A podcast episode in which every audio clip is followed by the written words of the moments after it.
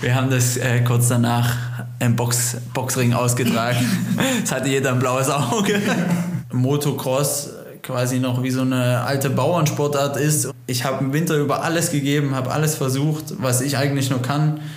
Und dann im Endeffekt durch sowas, was eigentlich im Vornherein geklärt sein muss, lasse ich mir das quasi ein bisschen zerstören ich habe es dieses Jahr äh, an eigener, eigener Erfahrung gespürt, weil ich quasi mental an meinem tiefsten Punkt war.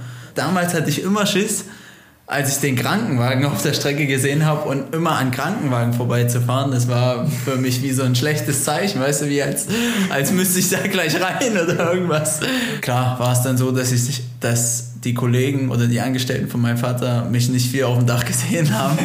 Das ist wie wenn ich sage, ich bin schon 50 Jahre alt und, und kann mal zwei Runden schnell fahren und dann habe ich aber keine Kraft mehr, weil ich weil meine Lunge nicht nachkommt oder was weiß ich.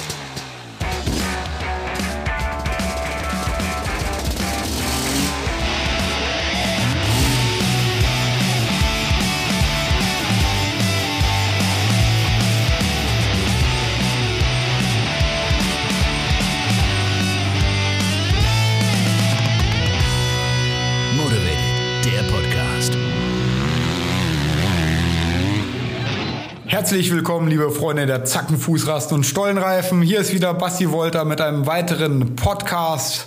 Motivated, der Podcast für Motocross, Enduro, Supercross, Freestyle Motocross und alles, was eigentlich Stollenreifen hat und sich auf zwei Rädern bewegt. Ein riesen Dankeschön erstmal, das habe ich in der ersten Episode vergessen, an Pedi, meinen guten Kumpel, der das geile Sound-Logo gebastelt hat, also die Intro-Musik, die Outro-Musik. Ich hoffe, euch gefällt sie. Wenn sie euch so gut gefällt und ihr selber mal Musik braucht, dann schaut einfach in die Episodenbeschreibung, da ist der Link zum Pedi drin und der kann euch auf jeden Fall weiterhelfen. Ebenfalls möchte ich mich bei 24MX bedanken, die als erster Partner aus der Industrie diesen Podcast unterstützen und somit auch viele weitere Folgen möglich machen. 24mx.de ist der Online-Shop für Motocross und Enduro-Bekleidung, Zubehör und allem weiteren, was fürs Dirtbiken möglich ist. Dort gibt es wöchentlich neue tolle Angebote für besonders preisgünstige Schnäppchen. Am besten ihr schaut mal selbst vorbei. Den Link zum Shop findet ihr in der Episodenbeschreibung. Wenn ihr über den Link geht, wissen die vom 24MX dann, dass ihr vom Motivated Podcast kommt. Ab dem 7. März gibt es übrigens wieder die bekannte Zeltkampagne, wo du dir besonders günstig ein Rennzelt mit oder ohne Seitenwände und ganz viel Zubehör dafür kaufen kannst. Natürlich nur, solange der Vorrat reicht. Ich sitze jetzt heute bei Markus Schiffer, aber das wird nicht mein Gast sein. Denn äh, mein Gast, äh, der ist einer seiner Schützlinge, ähm, die Markus als äh, Trainer hat. Herzlich willkommen, Tom Koch. Hey Basti, danke, dass ich hier sein darf. Ja, danke, dass ich hier, hier zu deiner Zweitwohnung kommen darf. Ähm, und äh, da steigen wir auch gleich ein. Äh, Markus ist dein Trainer, das ist, glaube ich, bekannt sogar. Ähm, aber wie kommt's dazu, dass du jetzt äh, hier bei ihm zu Hause bist. Ist, hat das Trainingsprogramm schon gestartet oder liegt was anderes an? Ja, genau. Also ähm, Markus oder ja, ich trainiere seit zwei Jahren mit Markus zusammen und äh, hatte jetzt ein ganz besonderes Projekt am Laufen, ähm, was natürlich auch äh, alles mit der GoPro festgehalten wird, was ihr dann, Achtung, Werbung, im nächsten Weberwerke-Vlog von mir sehen könnt. Ähm, ich bin aus einem ganz bestimmten Grund hier und zwar ziehe ich in das Nachbarhaus von Markus, was ähm, die beiden jetzt übernommen haben, Markus und, und seine Frau Heidi. Ähm, da haben sie für mich oben in der Etage eine Wohnung übrig gehabt und klar, von hier aus soll dann halt äh, das Training stattfinden und wir befinden uns eigentlich gerade mitten in der Renovierung und äh, bringen da ein bisschen die Bude auf Vordermann und äh, machen alles frisch und dann kann spätestens im Januar die Saisonvorbereitung beginnen. Wunderbar. Ja, während wir hier plaudern, ist dein äh, Vater oben ordentlich am, am Ackern auf der Baustelle. So gehört sich das. Man muss ja auch delegieren. Ne? ähm, ja, mich freut es natürlich, dass du jetzt in meine Nähe äh, ziehst, eine Stunde weg von mir. Ich wohne in Leverkusen, Markus auf der anderen Seite von Köln, äh, sozusagen im Südwesten, ähm, wo er ja auch groß geworden ist. Ja. Ähm, ich sag mal, das Ganze hat wahrscheinlich den Zweck, dass ihr viel intensiver miteinander arbeiten könnt, oder? Ja, klar. Also das ist rein vom Vorteil schon ähm, allgemein, dass die Strecken hier rundherum sind. Wir wissen ja alle, dass gerade im Winter äh, ja, es relativ schwierig ist, in Deutschland zu trainieren, weil auch viele Strecken dazu machen aufgrund des nassen Wetters oder auch der Kälte. Und klar, hier hat man die Anbindung nach Holland auch, wo extrem viele Strecken sind und oder nach Belgien. Und ich denke, hier mit äh, Grevenbroich haben wir direkt eine Strecke quasi vor der Haustür. Und klar, natürlich ist äh, oder sollte es denn so sein, dass ich das Training noch ein bisschen intensiver gestalten kann mit Markus und äh, da einfach hier eine Base habe, wo wir äh, notfalls oder bestenfalls immer zusammen trainieren können. Ja. Du hast es gerade gesagt, ne? also auch nach Lommel ist nicht weit weg äh, und äh, das wissen ja alle, die in der Motocross-Szene halbwegs firm sind, dass das sozusagen das Trainingsmecker von ganz vielen WM-Fahrern ist und du möchtest dich ja in der WM etablieren und äh, das ist sicherlich hier ein Vorteil. Viele Werksteams mieten ja die Strecke in Grevenbruch, das Loch, die Winterbahn, die Sommerbahn. ja. ähm, das spielt alles mit rein in die Gedanken, oder? Ja, na klar. Der ganze äh, Grundgedanke dahinter ist einfach, dass man eine gewisse Base schafft, um wirklich zu 100% vorbereitet in die nächste Saison gehen, gehen zu können.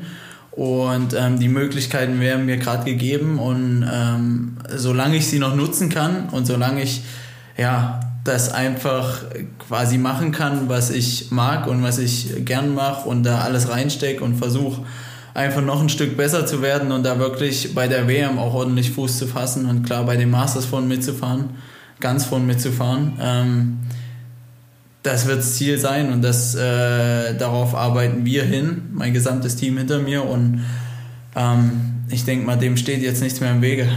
Aber mich, mir stellt sich jetzt eine ganz andere Frage. Ich würde sagen, erste eigene Wohnung. Wie Wer, wer, wer, wer, wird fürs Kochen zuständig sein? Ja, Oder gibt es jetzt zwei Wochen lang nur Nudeln mit Tomatensauce? Mikrowelle ist gekauft. Wasserkocher und Mikrowelle, das reicht erstmal. Ja. Nee, Spaß, keine Ahnung. Ich kann mich, äh, meinen Namen kann ich schon alle Ehre machen. Ich kann mich selber bekochen. Wenn nicht, ähm, äh, Heidis Großeltern ziehen unten ein. Heidi hat auch schon gesagt, äh, die werden mich ab und zu mal zum Mittag einladen. dann, dann habe ich da schon meine Mahlzeit gedeckt. Ja. Und wenn ich hier rüber, denke ich, kann ich auch immer kommen. Das ist eine gute Kombination. Meine Schwiegereltern wohnen auch 400 Meter weg von uns in der Straße und da werden wir auch öfter bekocht, auch wenn meine Frau selber schon gut kochen kann. Äh, besser als ich auf jeden Fall.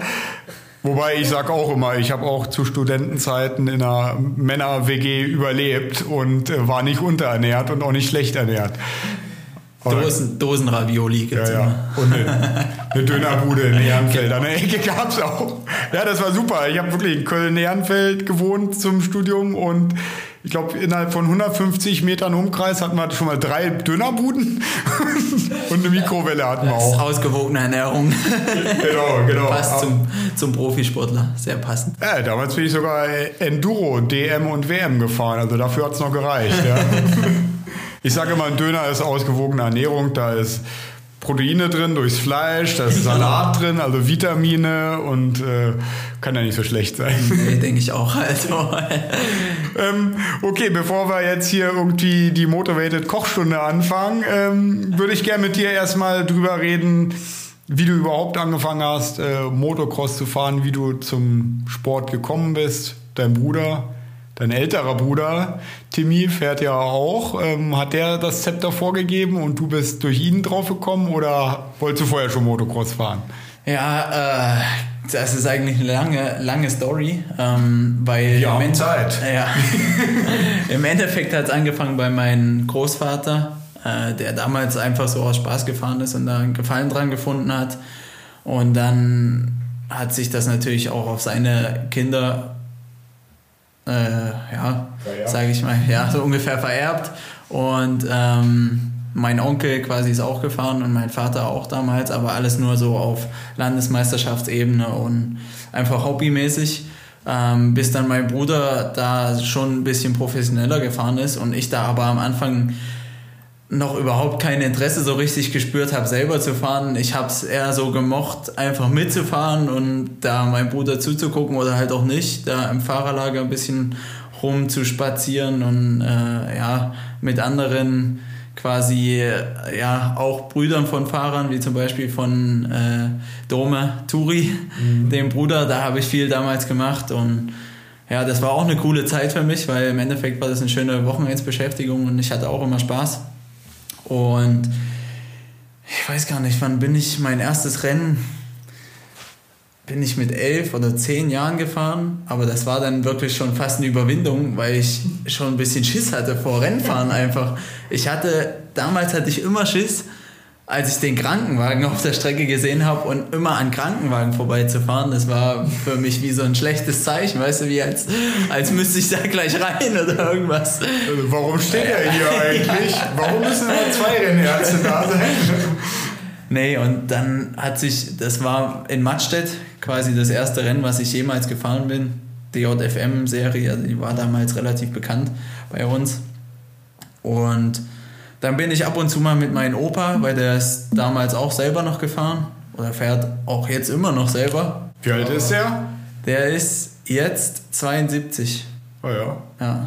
Vier Jahre älter als mein Vater, der ist 68, der fährt auch noch und lässt sich nicht bremsen. Ja, ähm, ja und da bin ich mit denen dann damals immer zu den DJFM-Rennen, da wo ich Lust hatte, mhm. äh, hingefahren. Und ähm, bis ich dann 2011 glaube angefangen habe, meine erste vollständige Meisterschaft zu fahren in der Thüringen-Meisterschaft und äh, bin dann das Jahr drauf auch gleich Thüringen-Meister geworden in der 85er Klasse, was mir dann wahrscheinlich die, den nötigen Ansporn gegeben hat, da ein bisschen mehr zu erreichen. Dann war der Krankenwagen vergessen. Genau, dann war der Krankenwagen vergessen und dann dachte ich, gut, ist gar nicht so schlimm. Bis jetzt musstest du da noch nicht einmal rein. ähm, ja, und dann habe ich mich da kontinuierlich gesteigert, bin dann auf die 125er aufgestiegen 2012, genau. Bin da ab und zu mal äh, Pokal mitgefahren und auch Thüringen-Meisterschaft. Und dann das Jahr drauf, 2013, bin ich 250 Viertakt gefahren. Ähm, dann habe ich schon ab und zu angefangen, DM zu fahren.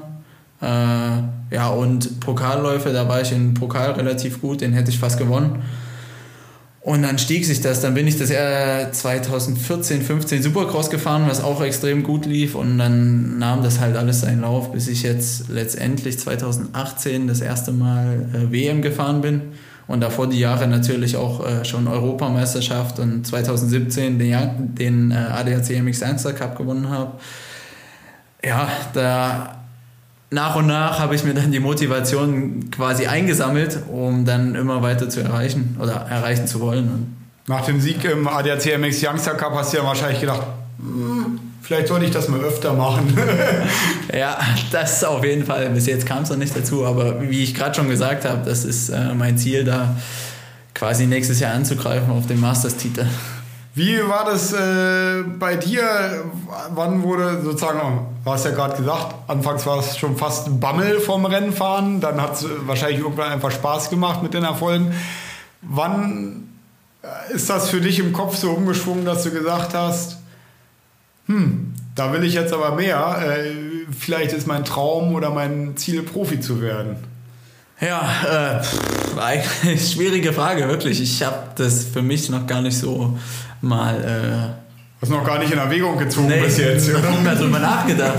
Aber ich glaube, damals, als ich halt angefangen habe, die Thüringen-Meisterschaft zu fahren und wo ich da eigentlich fast dann jedes Rennen gewonnen habe, soll jetzt nicht überheblich klingen, aber es war dann halt einfach so, dachte ich mir, oh geil, nicht schlecht, es macht ja sogar Spaß, wenn man Erfolg hat. Auch es war ja ein kleiner Erfolg, der trotzdem schon äh, für mich dann in dem Sinne ein großer Erfolg war.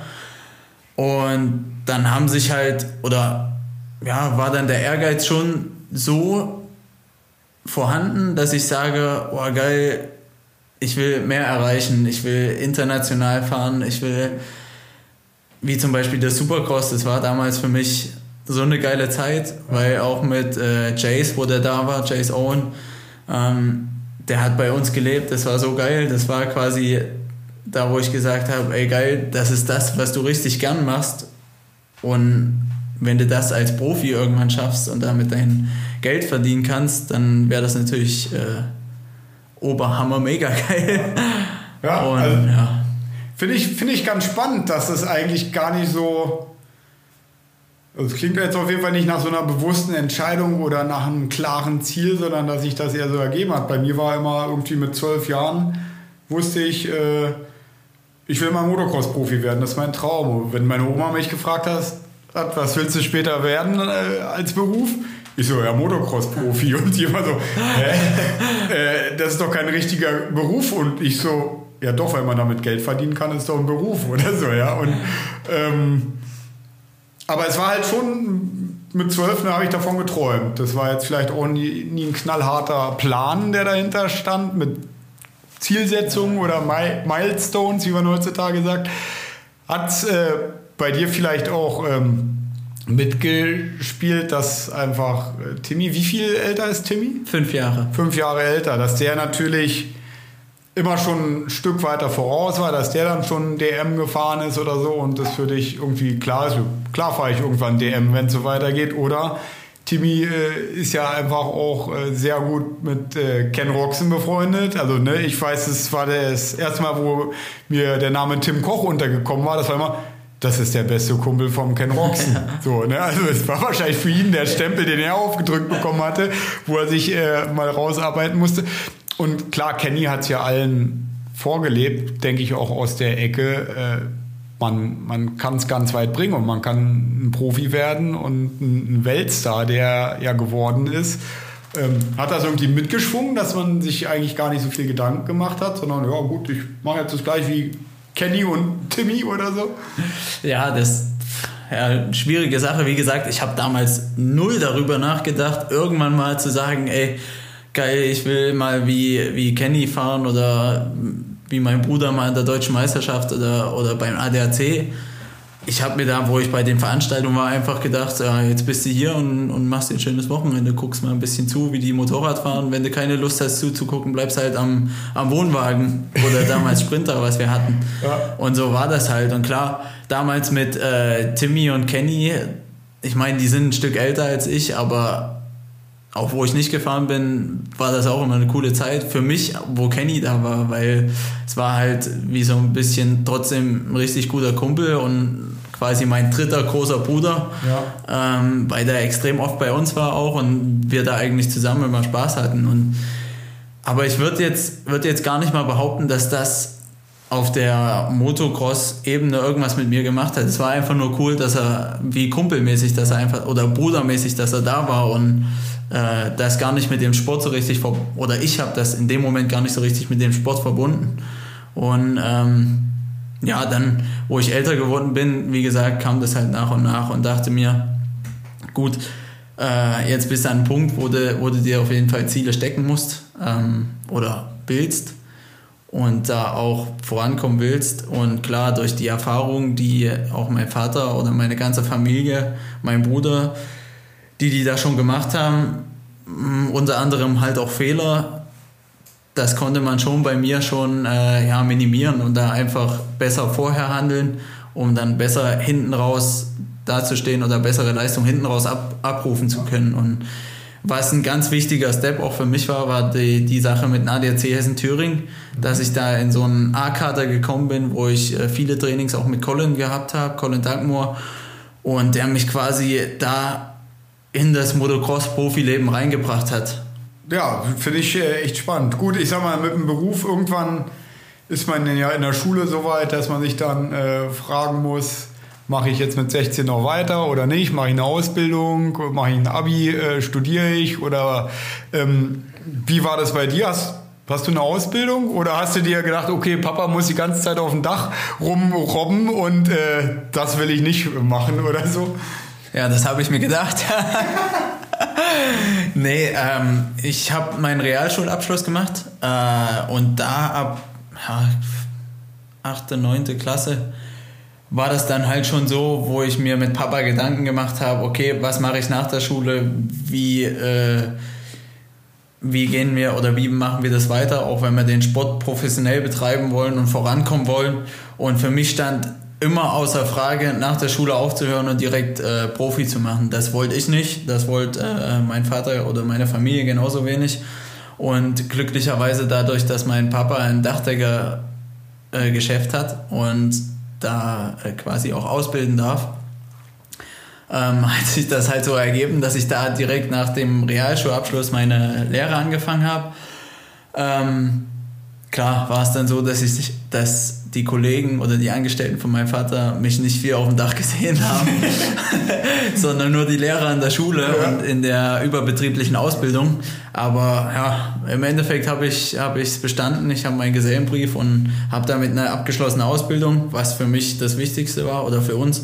Und äh, Papa hat gesagt, ja, wenn du das bestehst und danach ähm, dann erstmal dein Profileben leben willst, dann klar, gern bin ich der Letzte, der dich da nicht unterstützt. Und dafür bin ich natürlich sehr dankbar und bin natürlich sehr dankbar auch, dass ich das jetzt machen kann, weil, wie du schon sagst, als Profi-Motocrosser sich finanzieren zu können, gerade in der heutigen Zeit, oder es wird halt immer schwieriger, ähm, ist nicht ganz so einfach. Ähm, ich meine, ja, davon gut leben kann ich im Moment noch nicht, aber äh, wie gesagt, das ist mein Ziel.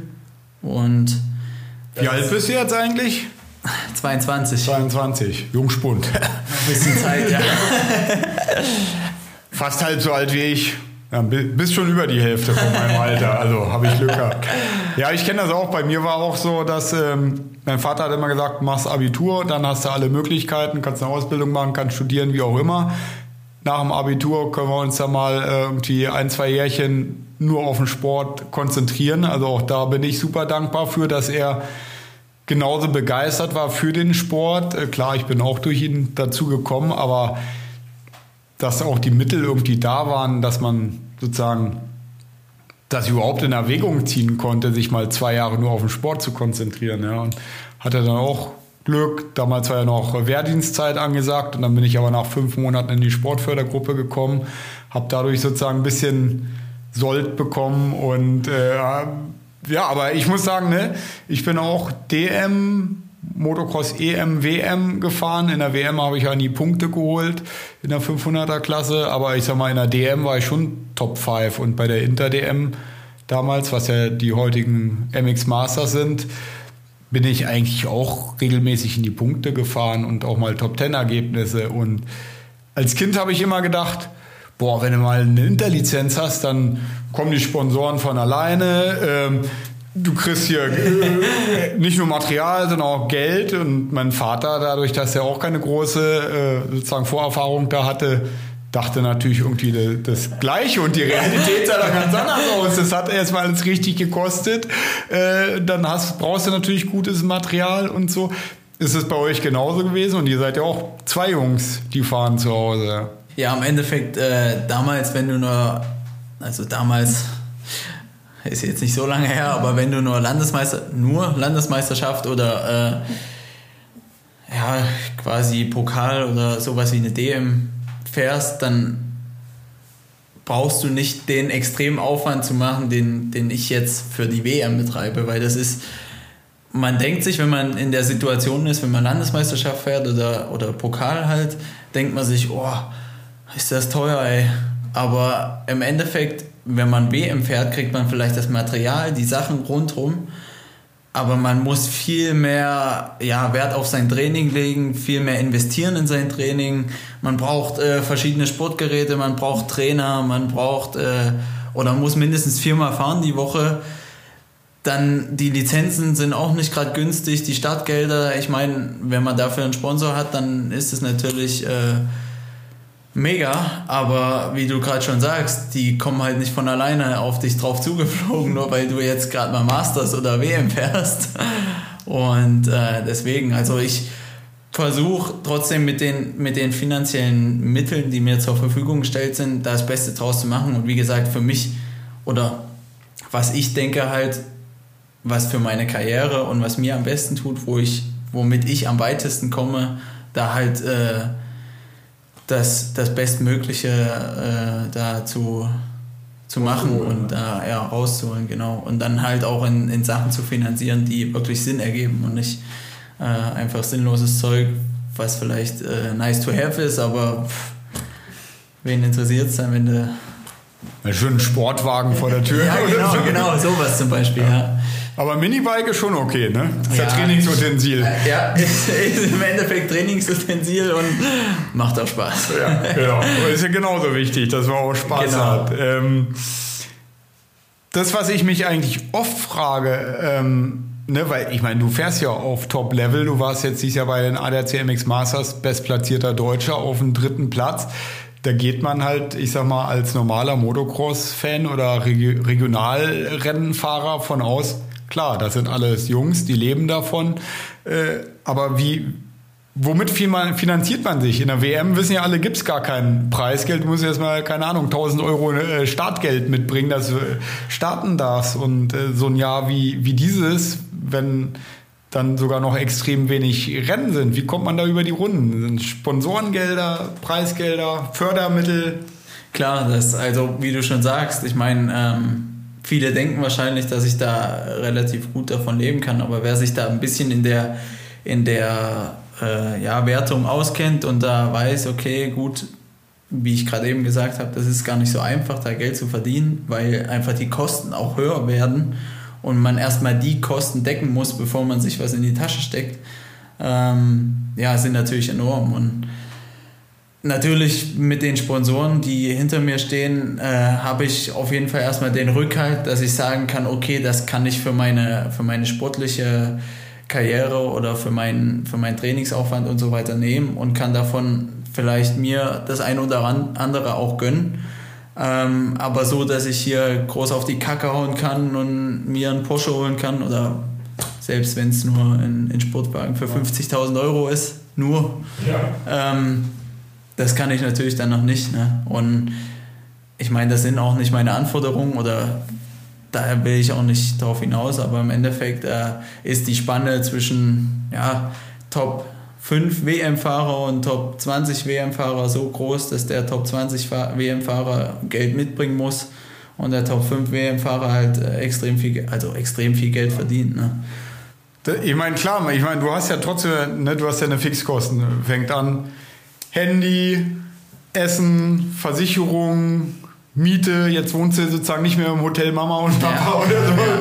Ähm, man hat natürlich als internationaler Fahrer auch extrem viel äh, Fahrtkosten. Das habe ich realisiert, als ich sozusagen meinen Freestyle-Motocross-Profi-Karriereende eingeleitet habe. Dann dachte ich, boah, Alter, jetzt muss ich aber schon auf eine gewisse Summe Geld verdienen, wenn ich irgendwie auf einem ähnlichen Lebensstandard sein möchte. Und dann habe ich äh, im Prinzip nach einem Jahr festgestellt, dass ich gar nicht so viel Geld im Monat reinbringen muss, weil ich einfach auch viel weniger Kosten hatte. Weil diese ganzen, ich glaube, meine Hauptausgabe war Diesel fürs Auto, um halt nach Italien, Frankreich, Spanien, sonst wie zum Trainieren zu fahren. Und äh, das war viel mehr, als ich im Monat für, für Essen ausgegeben habe oder so. Ja, na klar, als Profi-Rennfahrer, da spult man schon ein paar Kilometer ab und wie du gerade schon sagst, also man hat so viele äh, Nebenkosten auch oder normal, es sind ja im Endeffekt normale Kosten, die jeder Mensch hat, äh, Lebensmittel, eine Miete für eine Wohnung oder was weiß ich was und im Endeffekt muss ich ja gucken, dass ich, dass ich die Kosten erstmal überhaupt gedeckt habe. Und gerade wie hier mit der Wohnung, ne, das ist ja hauptsächlich auch dafür da, dass ich im, im Sport einfach weiterkomme. Und deswegen, oder das ist der Grund, weswegen ich auch hier bin.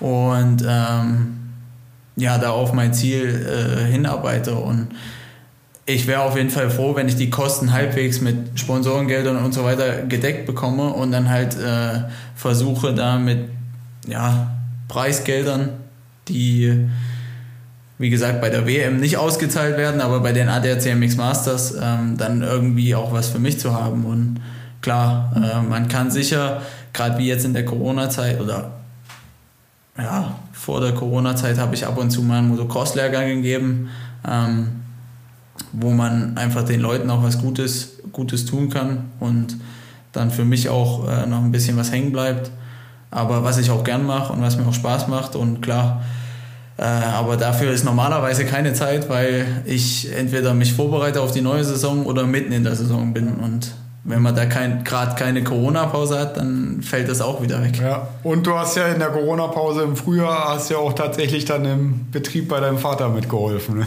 Ja, genau. Da, klar, wo nichts, wo überhaupt nichts ging, dann mache ich das auch gern. Dann sage ich hier, ich kann jetzt eh nichts zu Hause machen und da gehe ich, äh, bevor ich den ganzen Tag zu Hause sitze und nichts, nicht weiß, was mit mir anzufangen, ähm, dann mache ich lieber sowas.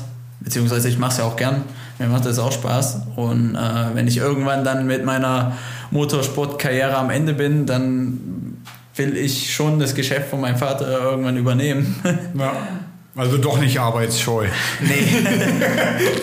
ähm, ich möchte noch, noch mal ein bisschen äh, auf deinen Bruder zu sprechen kommen. Ähm, ich selber habe ja auch einen zwei Jahre jüngeren Bruder und ich sag mal, man weiß, wenn man ich sag mal, allgemein Geschwister hat und gerade zwischen Brüdern ist, glaube ich, schon so ein positiver Ehrgeiz da, weil man der erste Gegner ist sozusagen der Bruder. Man hat zwar nichts gegen den Gegner, aber eigentlich versucht man ja doch immer den Ticken besser zu sein. Ähm, war das bei euch auch so oder dadurch, dass ihr doch fünf Jahre auseinander seid, war da sozusagen eigentlich gar nicht so eine Konkurrenzsituation?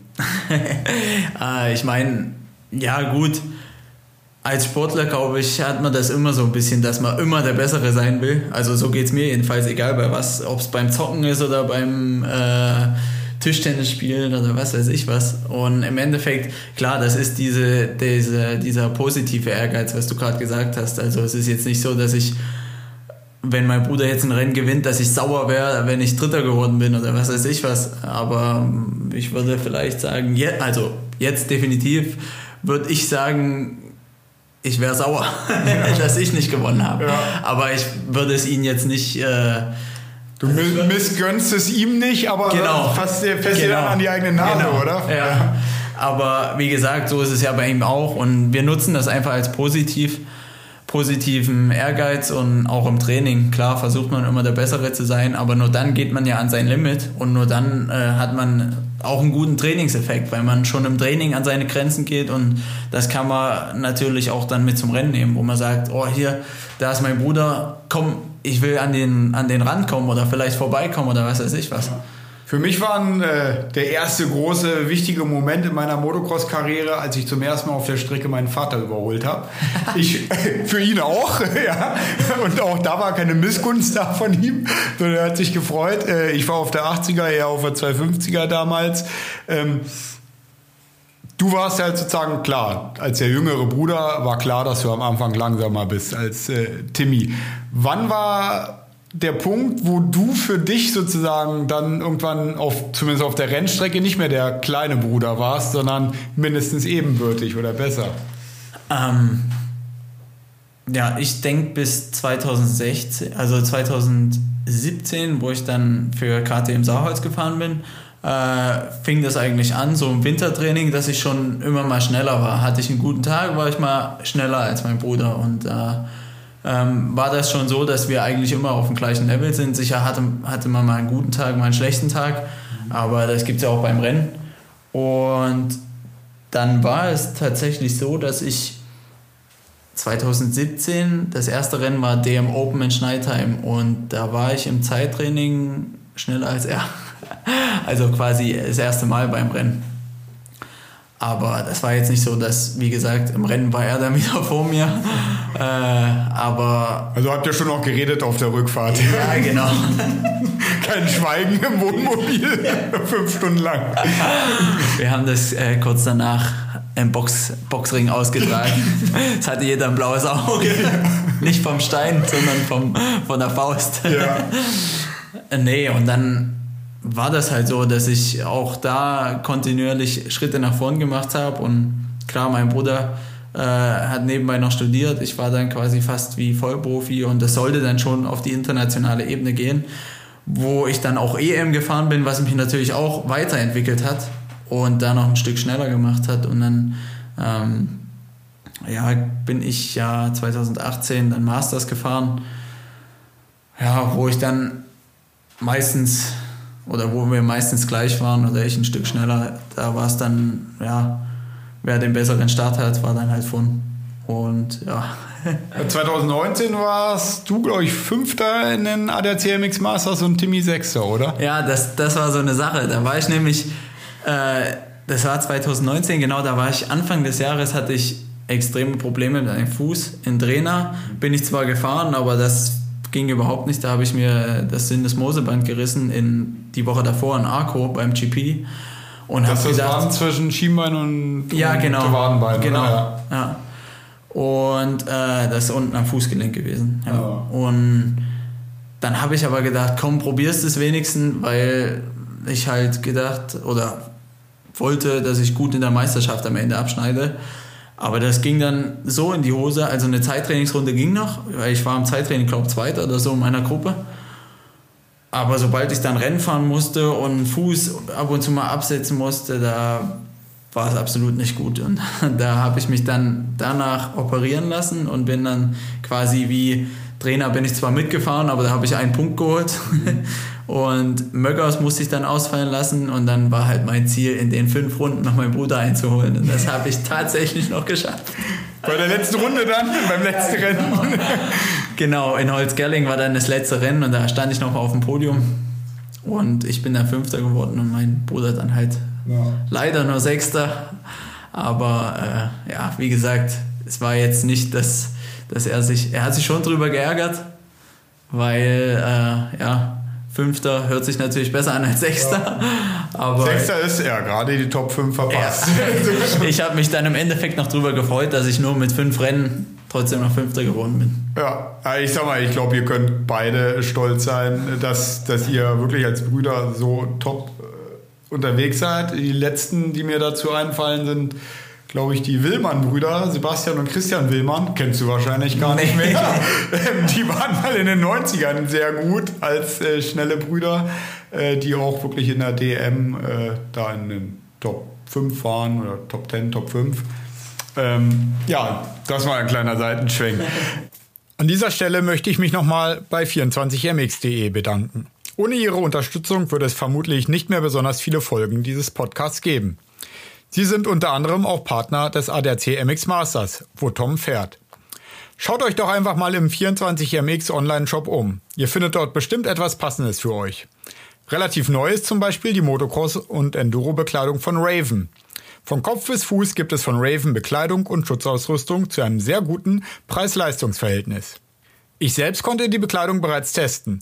Das Video dazu gibt es auf dem Motivated YouTube-Kanal und der nagelneuen Motivated Webseite in der Episodenbeschreibung dieses Podcasts findet ihr auch den Link zum 24MX Online-Shop. Wenn ihr diesen benutzt, wissen Sie Bescheid, dass ihr vom Motivated Podcast kommt. Eine Person gehört ja auch noch zur regelmäßigen Crew um dich rum, sozusagen, die nicht direkt äh, wie, wie, wie der Marco Schiffer jetzt als Trainer oder wie ein Colin Duckmore vielleicht auch noch als Trainer mit dir zu tun hat, sondern der einfach ein guter Kumpel ist. Äh, ihr seid bekannt unter dem Namen TNT.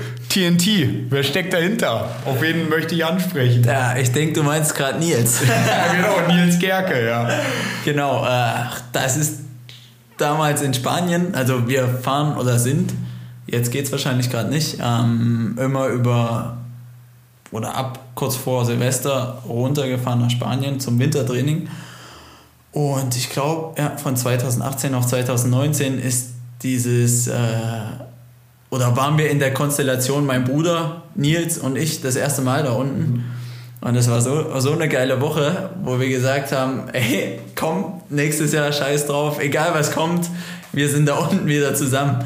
Und dann haben wir uns gedacht, ja komm, weil es so witzig war, komm, wir filmen das mal so ein bisschen, weil wir so viel Scheiße gelabert haben und immer so, wirklich, ja, so richtig Mist gemacht haben, wo wir eigentlich wirklich, es gab nie irgendwelche negative oder schlechte Laune oder was weiß ich was, war immer positiv, wir haben gelacht und haben uns gedacht, komm, wäre sicher auch witzig für alle Außenstehenden, das mal mitzubekommen und haben das so ein bisschen gefilmt und haben daraus dann äh, einen Vlog gemacht und dann saßen wir da und haben gedacht, ja, wie können wir das Ding nennen? Und dann fing Nils mit dem Lied an, TNT. und ich dachte mir, geil. Und als er das dann gesungen hat, dachte ich mir, ey Nils, pass auf, wir machen gleich eine Memo, du singst es nochmal und das wird unser Intro. Ja, geil. und ja, so kam das eigentlich dann zustande. TNT natürlich für alle, die es bis jetzt noch nicht geblickt haben. Timmy, Nils, Tom. Genau. ja, geil. Also, ähm, ja, wie wichtig ist der Nils für dich? Er macht ja die äh, Modo-Crew ja, Freizeitklamotten, T-Shirts und so weiter. Ist er jetzt ein Sponsor von dir oder ist er einfach ein guter Kumpel, der sozusagen dafür sorgt, dass, dass du dich wohlfühlst oder so? Ja, klar, Nils ist ein äh, sehr guter Kumpel. Äh, wir kennen uns jetzt auch schon lange. Und ähm, er hat damals von Philipp Clarko dieses äh, The Motor Crew übernommen und hat gesagt, hier, ich kümmere mich da ein bisschen drum und wollte das wieder so ein bisschen ankurbeln. Ähm, ja, ist auch, ist auch gut gelungen und hat gesagt, hier, damit wir vielleicht ein bisschen die Werbetrommel einfach rühren, ähm, klar, gebe ich dir mal ein paar T-Shirts, ein paar Pullover, Cappy und so weiter und mein Bruder auch natürlich. Und dann machen wir ab und zu mal ein paar geile Bilder, ziehen das, was weiß ich, wenn wir am Strand sitzen in Spanien oder beim Training in Spanien oder was weiß ich was, äh, wo an. Und also ich würde jetzt sagen, Sponsor ist fast zu hoch. Es ist einfach äh, unter, ja, unter Kumpels eine Sache, wo ich quasi ihm ein bisschen weiterhelfe und er mir einfach ein bisschen Produkte gibt, was er da, was er da gerade macht. Und klar, ich versuche natürlich da einfach als Kumpel da zu sein und da auch ein bisschen einfach äh, den, den Merch oder das äh, ja, von ihnen da voranzubringen. Was gehört denn heute dazu zum Sportler-Profi-Dasein? Geht es nur noch um Ergebnisse oder du hast es ja gerade gesagt, ihr habt da sozusagen wie so einen kleinen Vlog gemacht. Äh, ich weiß, ne, Weber Workaholics, wo ich der Teammanager bin, ist wahrscheinlich kein Geheimnis und du einer der Fahrer. Da pushen wir natürlich auch ganz viel in, in Richtung Content machen. Da gab es mehrere Vlogs von dir in diesem Jahr ist das einfach inzwischen eine Aufgabe geworden oder du machst ja selber auch öfter mal lustige Videoclips äh, für deinen Instagram-Kanal, die einfach sozusagen so entstehen. Ist das wichtig oder machst du das eigentlich eher, weil du da Bock drauf hast, weil du ein junger Mensch bist und das cool findest? Klar, ich meine, ich bin mitten in der Zeit groß geworden, wo Instagram, Facebook, äh, WhatsApp, Snapchat, was weiß ich, TikTok, Tinder groß geworden sind. Nee, und ähm, klar, ich mache das, weil es mir auch Spaß macht und ich, wie gesagt, auch gerne meinen Fans und, und Followern da was da lasse und einfach das bisschen zeigt, was so, was ich vielleicht neben der sportlichen Karriere auch mache und woran ich Spaß habe. Und ähm, klar, das ist extrem wichtig geworden in der heutigen Zeit, weil viele Sponsoren gucken einfach danach. Ich meine, wir können ja wahrscheinlich mal durch Köln laufen und jeden Mensch ansprechen, der wird dir wahrscheinlich sagen, hier, ich bin in, im Instagram oder im Facebook. Und dann fragst du vielleicht noch, wie viele Stunden am Tag, dann sagen die drei Stunden am Tag. ich meine, da wird ja, Instagram wird ja wirklich hoch und runter gescrollt und da entsteht einfach die beste Werbung. Und das ist klar für viele Sponsoren, gerade das Nonplusultra, wenn man da gut aufgestellt ist, beziehungsweise da sich einfach ein gutes Standbein geschaffen hat und da äh, ja auch für seine Follower da ist. Und wie du schon sagst, das mit den Vlogs, das ist so eine coole Sache. Ich meine, das Film, das macht mir mega Spaß, aber ich habe das auch schon mal selber probiert und mich dann hingesetzt und deine Aufgabe gemacht, wie zum Beispiel äh, Beispiel das Schneiden. Also das dauert ja so lange, da, wenn man sich da noch nicht so richtig auskennt damit, dann ist es einfach schon fast zu viel Zeit, die da drauf geht für einen Profisportler, der sich eigentlich auf seinen, sage ich mal, Sport konzentrieren sollte und auf sein Training und so weiter. Ähm, wer das schon mal gemacht hat, der weiß ja, wie viel Zeit da ins Land gehen kann. Und deswegen finde ich das eine extrem coole Sache, was da äh, Weberberg auch für mich macht, dass ich da quasi mein äh, Video-Rohmaterial hinschicken kann oder äh, sie selber da sind zum Film und da dann quasi ein richtig geiles Video rausbringen, was ich dann teilen kann und wo die Leute wirklich mal den, den richtigen Eindruck äh, hinter die Kulissen kriegen, den sie sonst nicht sehen. Das denke ich ja auch. Das ist ja das, was äh, mit den Weber Workaholics versucht wird, dass man den Fans die Möglichkeit gibt, Dinge zu sehen, die sie nicht miterleben dürfen oder können, wenn sie jetzt einfach am Wochenende an, am Rennstreckenrand stehen oder so. Und, aber ich fand einen ganz interessanten Punkt, den hatten wir jetzt äh, mit Nick Turi neulich, der jetzt in den USA ist und da jetzt alle zwei Wochen einen Vlog abliefert und noch ist er ja in der Vorbereitungsphase. Äh, bald geht's Schlag auf Schlag äh, Mitte Januar los mit jedes Wochenende ein Rennen. Und der hat auch schon gesagt, boah, Jetzt muss ich mir langsam mal einen Plan machen, was ich wie filme, weil ich kann ja jetzt nicht die ganze Zeit mit der Kamera rumrennen, weil es schon Konzentration äh, sozusagen abverlangt und äh, wenn man jetzt nach einem intensiven Training äh, braucht man ja auch eine Erholung für den Körper und auch für den Geist. Wenn man dann noch die ganze Zeit irgendwie an eine Kamera denken muss, ist das äh, schon verrückt. Und andererseits hast du dann die Frage von den Fans, die fragen, warum kommt nicht jede Woche so ein Vlog oder am besten dreimal die Woche, wie es so manche YouTuber machen oder so. Also insofern denke ich, sollten alle Fans, ne, wir wissen, ihr guckt euch das gerne an, aber das ist doch ein Haufen, Haufen Arbeit und ja, für euch Athleten wirklich viel. Aber ich sag mal, wenn du jetzt einfach einen ganz normalen Instagram-Post machst, äh, steckst du da auch viel Gedankengut rein oder ist das eher, eher was Spontane, äh, was Spontanes? Ich sag mal, beim, beim Großteil der Post. Ja, ich meine, äh, Großteil ist sicher immer spontan, bei spontan ist das Beste. Und ähm, klar macht man sich manchmal Gedanken, was vielleicht witzig ist oder was cool ankommen könnte und, und was man vielleicht äh, nicht dieses, ja, diese stupide Werbung, die man vielleicht überall sieht, sondern einfach mal was, das einfach so ein bisschen witzig verpackt und da denkt, ey komm, jetzt lasse ich mir mal was einfallen, äh, dann nehme ich mir halt mal eine Stunde am Tag Zeit und, und probiere da irgendwas zusammen zu filmen. Ich meine, so ein Minutenvideo nimmt nicht so viel Zeit in Anspruch. Und deshalb kann man da immer relativ schnell äh, geile Videoclips drehen. Und ich meine, ähm, klar, das ist natürlich auch wichtig, dass es nicht immer, nicht immer so langweilig ist und man denkt, oh, schon wieder dasselbe Video. ja. Ähm, jetzt haben wir ja schon über viele Sachen geredet. Über eine Sache, die sehr aktuell passiert ist, haben wir noch überhaupt nicht geredet. Das machen wir jetzt. Du hast das äh, Team gewechselt, äh, hast äh, KTM Saarholz verlassen nach vielen erfolgreichen Jahren gemeinsam und wirst in der neuen Saison für fürs COSA KTM Team starten.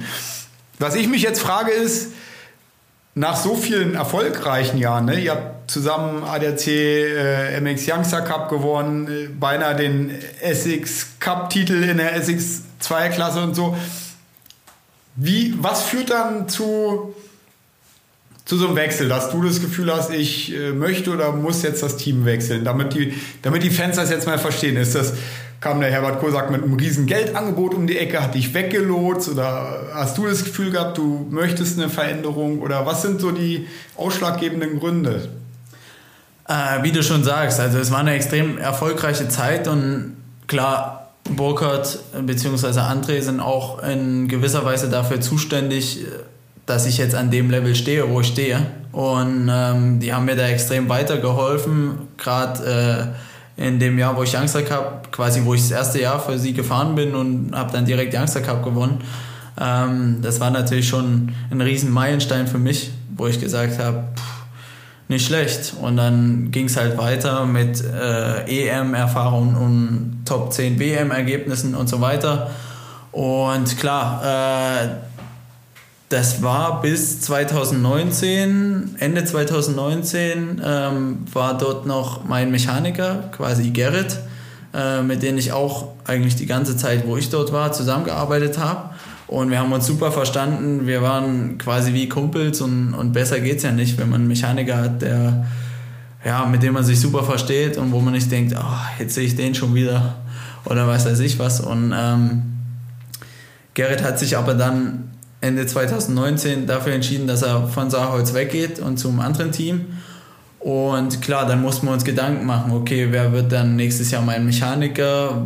Wie organisieren wir den? Wer bezahlt das? Wer finanziert das und so weiter? Weil ähm, jeder, der weiß, was normal ja, ein Angestellter kostet, äh, weiß ja ungefähr, wie viel Geld man da im Jahr dafür aufbringen muss. Und klar, ich meine, um da, wie ich vorhin schon gesagt habe, um da einfach voranzukommen, brauchst du jemanden, der sich eigentlich um beide Motorräder kümmert. Das heißt, um Trainingsmotorrad und der bei dir äh, auf dem Rennen ist.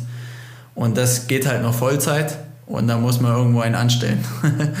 und ja, dann war das ein sehr schwieriger Anfang von 2020. Ähm, sodass mein Vater und Markus mit mir zum ersten Rennen gefahren sind, ähm, was eigentlich überhaupt nicht so geplant war. Und ja, wir dann uns dann quasi nochmal Gedanken gemacht haben, okay, nach Falkenswart, also in Falkenswart war einer da, der Mechaniker für mich gemacht hat. Und nach Falkenswart war er dann, ja, glücklicherweise, wie auch immer, wie man es nennen will, dieser Lockdown, wo man sich wirklich hätte nochmal Gedanken machen können, okay, was mache ich, wie gehe ich ran, auch als Team und so weiter. Und da gab es halt von Seiten Saarholz so ein bisschen ja, Probleme. Ich weiß jetzt nicht, äh, lag wahrscheinlich auch so ein bisschen an der ganzen Corona-Situation und so weiter, ähm, wo sie gesagt haben, hier, wir schaffen es nicht, einen Mechaniker zu organisieren und, und wir können dir leider den Bus nicht zur Verfügung stellen, weil das Risiko einfach zu hoch ist, da äh, irgendwie Corona mit in den Laden zu, zu kriegen oder zu bekommen, zu schleppen, wie auch immer. Und dann habe ich gesagt, puh, okay, äh, dann muss ich jetzt echt gucken, was ich mache. Und glücklicherweise habe ich einen guten Sponsor, ähm, der mir es ermöglicht hat, oder ja, ermöglicht hat, mir einen Bus zu geben und quasi erstmal mit dem Bus nach Lettland zu fahren, wo ich dann äh, mit meinem Vater und meinen Großeltern wieder alleine da war und wir das quasi als Familienunternehmen äh, ähm, dort auch durchgezogen haben. Zurück auf äh, Regional-Motocross-Level. Genau, ja. Bei, bei den MXGP. Ja, und das, man denkt das immer nicht, weil man, man guckt von außen die Ergebnisse an und denkt, es geht nicht so richtig voran. Aber der Stress, den ich davor hatte, um das alles zu organisieren, um dann noch Training zu machen und um mich noch ordentlich vorzubereiten mit dem Motorrad, das war einfach viel zu viel. Und ich hatte den Kopf null frei. Ich war vollgestopft bis oben hin und dachte mir, du hast dich jetzt dafür entschieden, zieh es jetzt durch. Ja. Und egal, was jetzt rauskommt, nächstes Jahr wird besser. Ja. Ich meine, man soll nie irgendwie in die Zukunft gucken oder schon an nächstes Jahr denken oder irgendwas, aber in dem Fall ging es einfach nicht anders und ich brauchte irgendeine Motivation für mich auch. Und klar, ich meine, ich mache das alles nur für mich. Ich mache das, weil, wie ich schon gesagt habe, ich kann davon mir nicht Taschen voll machen oder davon äh, ordentlich leben und gehe da trotzdem jedes Wochenende oder ja, jeden Tag eigentlich ein Risiko ein, wenn ich auf dem äh, Gerät sitze. Und dann noch den zusätzlichen Stress dazu, wo man denkt, ich habe im Winter über alles gegeben, habe alles versucht, was ich eigentlich nur kann. Und dann im Endeffekt durch sowas, was eigentlich im Vornherein geklärt sein muss, lasse ich mir das quasi ein bisschen zerstören. Und dann war es halt so, dass ich eine Anzeige auf Instagram und Facebook gemacht habe, wer vielleicht Bock hat, Mechaniker bei mir zu machen. Und das war auch ein zähes Ding. Also einen Mechaniker zu finden ist auf jeden Fall nicht so einfach. Ich weiß es aus eigener Erfahrung, ja. Ja, und dann fing das halt an. Dann quasi zwischen den Rennen habe ich da auch noch versucht, mir einen Mechaniker zu organisieren, dann muss man natürlich erstmal wie so ein Vorstellungsgespräch führen, sich mal kurz kennenlernen, weil wie ich vorhin schon gesagt habe, ist es wichtig für mich, dass ich gut mit dem klarkomme, mit seiner Persönlichkeit und dass man sich dann sich nicht nach zwei Tagen, Tagen komplett auf den Sack geht. Ähm, so sollte es natürlich nicht sein, gerade wenn man da eine Woche immer unterwegs ist. Und dann habe ich jetzt meinen jetzigen Mechaniker gefunden, glücklicherweise. Und ähm, das passt auch, das passt super, wir verstehen uns auch sehr gut. Und ja, da, ich meine, das ist ja das Schwierige, ne? Wenn du jetzt auf dem Level, wo du fährst, brauchst du jemanden, der auch unter der Woche bei ist, damit du nicht, äh, ich sag mal, beim Training unter der Woche äh, selber an den Fahrwerksklicks äh, rum drehen muss, beziehungsweise ne, das ist ja mal so, eine, so ein Teamfahrer und Mechaniker, weil am Wochenende, am Rennwochenende muss, muss man sozusagen genauso die gleiche Sprache sprechen. Ja, genau. ne, wenn du sagst, das Motorrad fühlt sich so und so an, dass der Mechaniker weiß, alles klar, hat man unter der Woche auch, muss ich in die Richtung drehen oder so. Ne? Ja, genau, das ist es auf jeden Fall. Also ich meine, umso mehr du unter der Woche trainierst, umso besser lernst du dich erkennen und umso einfacher und lockerer von der Hand und sicherer fühlst du dich auch am Rennwochenende. Und wie du schon sagst, ich kann jetzt nicht, wenn ich jetzt Dienstag, Mittwoch in Grevenbräuch gefahren bin und äh, muss mich, was weiß ich, auf dem Fahrrad noch ein bisschen ausfahren und abends noch ein bisschen Stretching und dann aber noch Motorrad kerchern und gucken, dass ich die Kette spanne, noch für den nächsten Tag Luftfilter wechsle das geht, ab einem gewissen Level geht das einfach nicht mehr. Entweder man kümmert sich dann ums Motorrad und lässt das Training, also die, die Erholungstraining am Abend weg, oder man macht das Erholungstraining am Abend und fährt dann nächsten Tag vielleicht mit einem kaputten Motorrad nach zweimal fahren wieder nach Hause. Also das ist halt immer so eine Sache. Und ich meine, wenn man jetzt da hinguckt, wo ich auf dem Level fahre, die haben alle einen Trainings- und einen Rennmechaniker. Das sind sogar zwei. Und das ist, äh, wenn über, es überhaupt reicht. Also da stehen manchmal sechs Leute für einen Fahrer mit an der Strecke, wo ich denke, gut, ganz übertreiben müssen wir es jetzt auch nicht, aber ich wäre dankbar für einen. Weißt Ja gut, klar, ich meine, du hast einen, äh, jemanden oft inzwischen als Fahrwerksspezialisten, dann hast du vielleicht einen, der auf Motor guckt, äh, dann klar einfach die allgemeinen Pflegearbeiten, Reifen kommen noch dazu. Ähm, ist ja unheimlich komplex geworden, so ein Motorrad.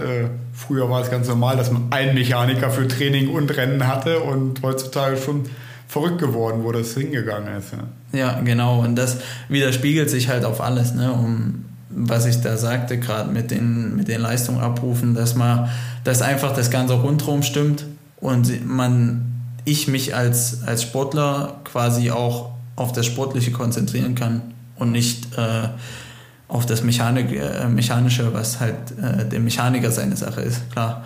Und klar, ähm, das war dann halt so, wo ich sage, okay, oder dieses Jahr, wo ich sage, okay, ich höre mich mal nach was anderem um, weil äh, Abwechslung oder neue Motivation tut ja auch nicht gut. Ach, auch mal gut, ja. so rum.